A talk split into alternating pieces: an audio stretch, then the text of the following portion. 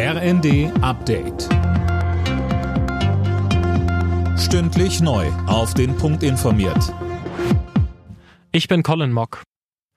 Im Tarifstreit mit der Deutschen Bahn besteht die Lokführergewerkschaft weiter auf ein neues Angebot der Bahn.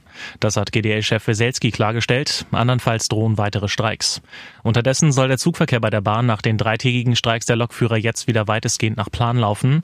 Aber, so Sprecherin Anja Bröker. Für alle diejenigen Fahrgäste, die am Wochenende unterwegs sein wollen, den empfehlen wir, vor Fahrtbeginn nochmal nachzuschauen, ob die möglichen Verbindungen auch da sind und für alle, die im ICE oder im Intercity fahren, da bitten wir, dass sie sich eine Sitzplatzreservierung buchen, denn es könnte ja auch voller werden nach den drei Tagen nach dem Streik.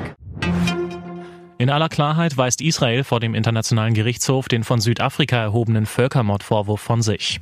Israel versuche nicht ein Volk zu vernichten, also die Palästinenser, sondern ein Volk zu schützen, nämlich das eigene, so einer der israelischen Anwälte. Die EU bereitet offenbar einen eigenen Militäreinsatz im Roten Meer vor. Darüber soll bei einem Außenministertreffen übernächste Woche beraten werden. Die USA und Großbritannien hatten bereits Stellungen der islamistischen Houthi-Rebellen im Jemen bombardiert. Die Miliz greift seit Wochen immer wieder internationale Handelsschiffe im Roten Meer an, die angeblich Verbindungen zu Israel haben. Dazu sagt Deutschlands Außenministerin Baerbock. Die Houthis gefährden durch ihre Angriffe rücksichtslos Menschenleben.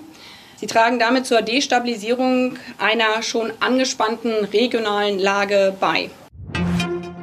Im ersten Spiel nach dem Tod und der Beerdigung von Franz Beckenbauer hat der FC Bayern einen Sieg geholt. Gegen Hoffenheim stand es am Ende 3 zu 0. Die Münchner Spieler hatten sich in Gedenken an den Kaiser in Shirts mit der Nummer 5 warm gemacht. Außerdem gab es eine Schweigeminute vor dem Anpfiff.